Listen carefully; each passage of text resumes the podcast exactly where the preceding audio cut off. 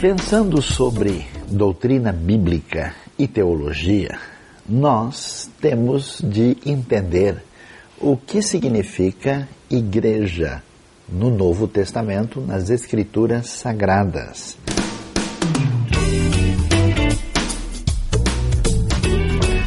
Vamos tentar entender qual é o ensinamento a respeito daquilo que os estudiosos chamam de eclesiologia.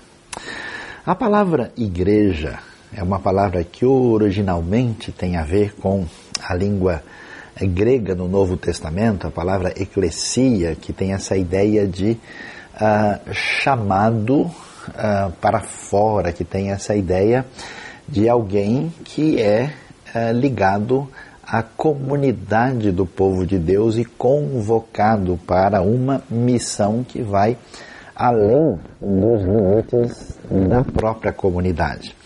Na verdade, a ideia primeira começa com o termo kahal, que é uma palavrinha que aparece lá na Bíblia hebraica que é usada para se referir à comunidade do povo de Israel.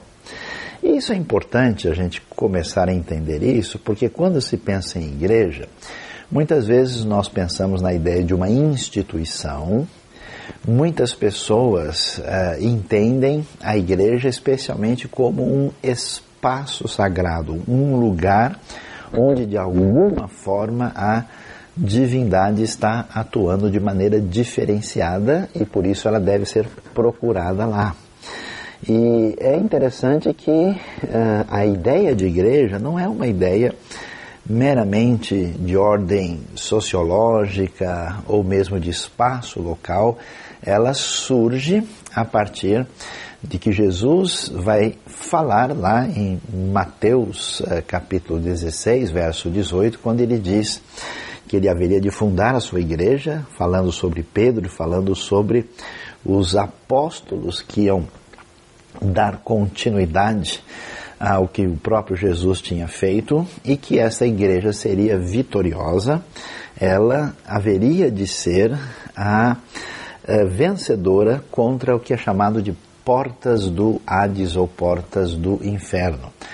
E então, pensando nisso, a gente vai entender que a igreja é a comunidade do povo de Deus. O raciocínio bíblico não se define a partir de uma ideia puramente individualista. Hoje, na nossa sociedade, nossa cultura, a gente está tão acostumado a pensar de maneira tão particular, tão individualizada, que às vezes a gente imagina que a nossa relação com Deus depende quase que exclusivamente, vamos dizer, do nosso momento devocional, da nossa oração, da nossa prática de ajuda, do nosso conhecimento das coisas e não pensa talvez tanto corporativamente. Na Bíblia, o raciocínio que envolve a ideia de igreja está relacionado com esse povo, com essa comunidade. Por isso, a ideia de igreja é muito importante no Novo Testamento. A gente vai ouvir com clareza que aquele grupo de discípulos, de seguidores de Jesus, assim que Jesus uh, morre, ressuscita e ascende aos céus, eles formam essa primeira comunidade que é chamada de igreja e depois de igreja daqueles que são chamados de cristãos. E uh, a gente lê o próprio livro de Atos falando das primeiras missões como é que essa igreja cresce, como é que essa igreja ah, se multiplica, evangeliza e executa as atividades de acordo com uma espécie de agenda do Espírito de Deus. Por isso, a ideia de igreja é tão importante que vai se formando no Novo Testamento essa expressão a igreja que traduz uma ideia de igreja completa, totalizada, uma igreja universal. Ou seja, a realidade de que nós temos seguidores de Jesus em tantos lugares diferentes, em todas as épocas da história, esse, esse ajuntamento, essa soma, essa totalidade de discípulos de Jesus é chamado de a Igreja de Cristo. E a ideia tão valiosa que ele é chamado de a noiva de Cristo, ela é a nova Jerusalém, ela, ela tem várias figuras de linguagem que vão expressar essa realidade da igreja. Mas talvez a figura mais impactante, mais significativa é que a igreja é o corpo de Cristo. E isso é interessante porque a ideia é tão valiosa que é que como se Cristo só estivesse presente conosco hoje mediante a própria igreja. A ideia é que a continuação da obra de Cristo é feita por essa comunidade de discípulos que seguem aquilo que Jesus nos deixou por meio do que ele ensinou e através dos seus apóstolos, o que está registrado no Novo Testamento. Essa Igreja Universal, ela é uma referência fundamental dos ensinos do Novo Testamento. Mas a pergunta surge, mas, puxa, fazer parte de uma igreja tão abstrata que é a soma dos discípulos de Jesus de todas as eras em todos os lugares do mundo, parece ser uma coisa assim difícil da gente entender do ponto de vista prático. E é verdade. Por essa razão, no próprio Novo Testamento nós vamos ter uma ideia tão importante que é a ideia de igreja local. Igreja local é a comunidade daqueles discípulos de Jesus que vivem na sua relação fraternal em conjunto, em unidade para adorar a Deus, para aprender de Deus e para fazer a missão que o Senhor Jesus nos deixou. De certa forma, a manifestação concreta da Igreja Universal se dá na igreja local. Por isso é que nós vamos ver que o apóstolo Paulo e a igreja primitiva de modo geral trabalha na intenção de formar novas comunidades de pessoas evangelizadas em toda parte do mundo. E quando eles fazem isso na sua obra missionária, surge o que nós lemos nas cartas do Novo Testamento é, aos irmãos que estão em Roma aqueles é, que são santos e amados que estão em Corinto ou que estão em Éfeso. Ou seja, nessas cidades havia o que era a igreja de Jesus ali.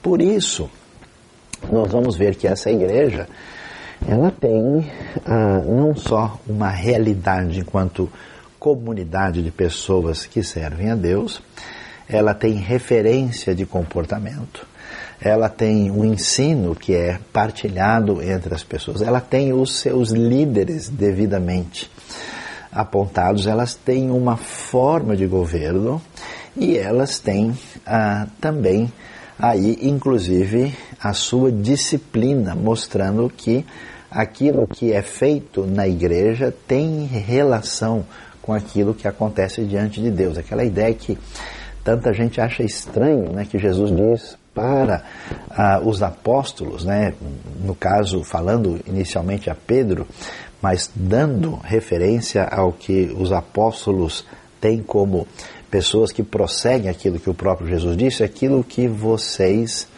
desligarem ou ligarem na terra terá sido ah, ligado ou desligado no céu. Para a gente ver a importância disso da igreja local. Por isso, no Novo Testamento, viver com Cristo, servindo a Deus sem igreja e sem comunidade é uma espécie de heresia. É uma coisa absolutamente ah, incompreensível. Porque nós somos chamados para a comunidade. É somente na comunidade que a gente pode orar o Pai Nosso. Ninguém pode orar o Pai meu. Se Deus é o meu Pai, Ele é Pai também dos outros. Então nós somos irmãos. Não é possível perdoar e interagir com o outro se a gente não vive junto em comunidade. Não é possível crescer sem troca de dons e de experiências. As pessoas na comunidade têm chance de crescer, de aprender, de partilhar, de servir.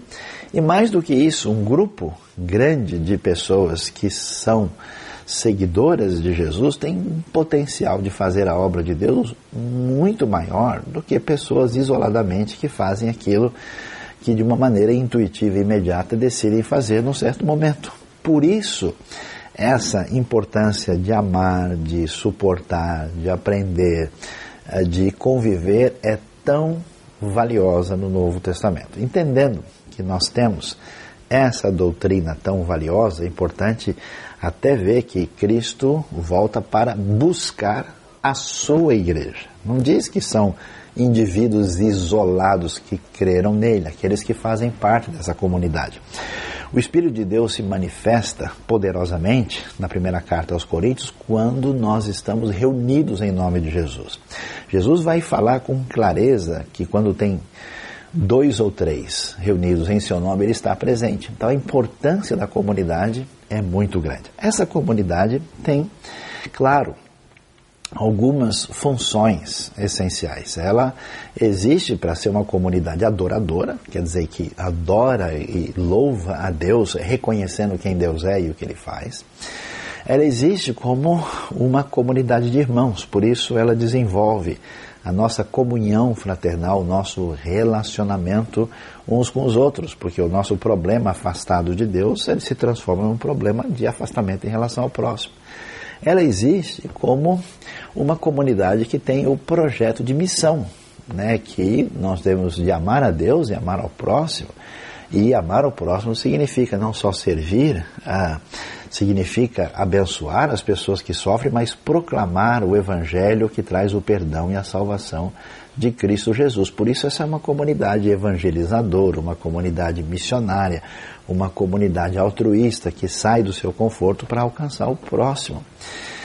Essa comunidade também é a comunidade da doutrina, do ensinamento. Várias vezes nós temos especialmente o apóstolo Paulo, mas também outros escritos, chamando a atenção para o que é de fato que Deus nos ensinou sobre um assunto ou outro. Uma igreja que não tem preocupação teológica e doutrinária logo estará confusa e talvez substituindo a verdade de Deus por qualquer coisa talvez muito diferente. Às vezes há uma substituição daquilo que está certo por aquilo que aparentemente dá certo. E não é esse caminho. E essa comunidade é também uma comunidade onde as pessoas têm condição de desenvolver seus dons e capacidades para uma espécie de servir mútuo no reino de Deus para serem canais de bênção. Então veja como é importante a igreja de Cristo. Na igreja primitiva, a preocupação não estava com templos e edifícios, porque a igreja, de novo, não é o prédio, são as pessoas. Deus habita na comunidade, não num lugar dito sagrado. Por isso, essa comunidade tinha uma forma de governo interessante, quando se reconhecia que todas as pessoas faziam parte. Não existe mais aqui qualquer tipo de discriminação, de distinção, uma pessoa não tem mais valor do que a outra. Quando surge um problema prático na igreja primitiva, por exemplo, em Atos capítulo 6, sobre a divisão lá de alimento entre viúvas de contexto distinto e aquilo que é conversado parece bem a todos. Ou seja, essa igreja, em alguma medida, ela precisa ser uma igreja democrática, porque o único senhor da igreja é o próprio Senhor Jesus. Mas não é por isso que ela não tem a liderança. Os líderes da igreja no Novo Testamento são chamados de pastores e diáconos. Pastores, presbíteros e bispos são termos praticamente intercambiáveis de pessoas que tinham a responsabilidade de liderar a igreja à semelhança de Jesus, não são uma espécie de chefes superiores, e que tinham a responsabilidade de ensinar a igreja em conformidade com a palavra de Deus. Geralmente nós vemos uma liderança multiplicada, não, não é uma ideia de uma igreja ter um líder único que é mais ou menos como se fosse o chefe da igreja no sentido completo da palavra. A gente vê em Atos 20, por exemplo, quando se fala dos presbíteros da igreja de Éfeso falando dessa liderança compartilhada. E aqueles que atuam de uma maneira a liderar e a ensinar, especialmente a servir a comunidade, são chamados de diáconos.